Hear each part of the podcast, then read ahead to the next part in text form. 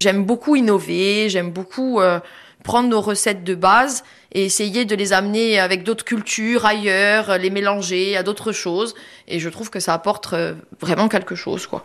Alors, une gamme gourmande une partie healthy également, des cookies trail, des granny trail, les miacholi qui ont fait votre réputation, les traditionnels et ceux qui ont évolué au fil du potager.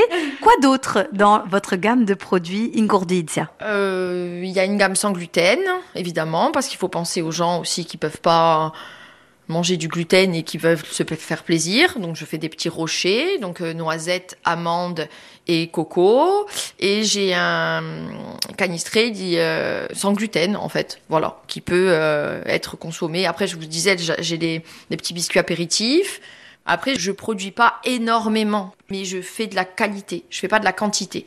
Voilà, j'ai que de petits bras, donc je produis. J'essaye de, sortir des choses même en, édition limitée. De temps en temps, ça va être des biscuits. Euh, de temps en temps, euh, ça va être euh, quelque chose de salé. voilà. Et en fonction du calendrier, peut-être des fêtes ou de, des matières premières? Voilà, en fonction de la saison, du calendrier, des fêtes.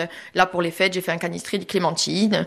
Voilà, qui était une édition limitée. Voilà, j'essaye de d'avoir. Voilà, je fais pour mes clients comme je produirais pour moi. C'est ça qui fait que euh, ça crée un lien.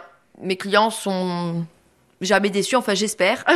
voilà, j'espère ne jamais les décevoir et avoir vraiment cette qualité gustative euh, et savoir aussi qu'on peut compter sur le sur l'écologie quoi. Moi je travaille vraiment avec des circuits courts, je ne fais pas venir les choses de de très très loin. Euh, j'essaye vraiment de rester dans cette optique là quoi.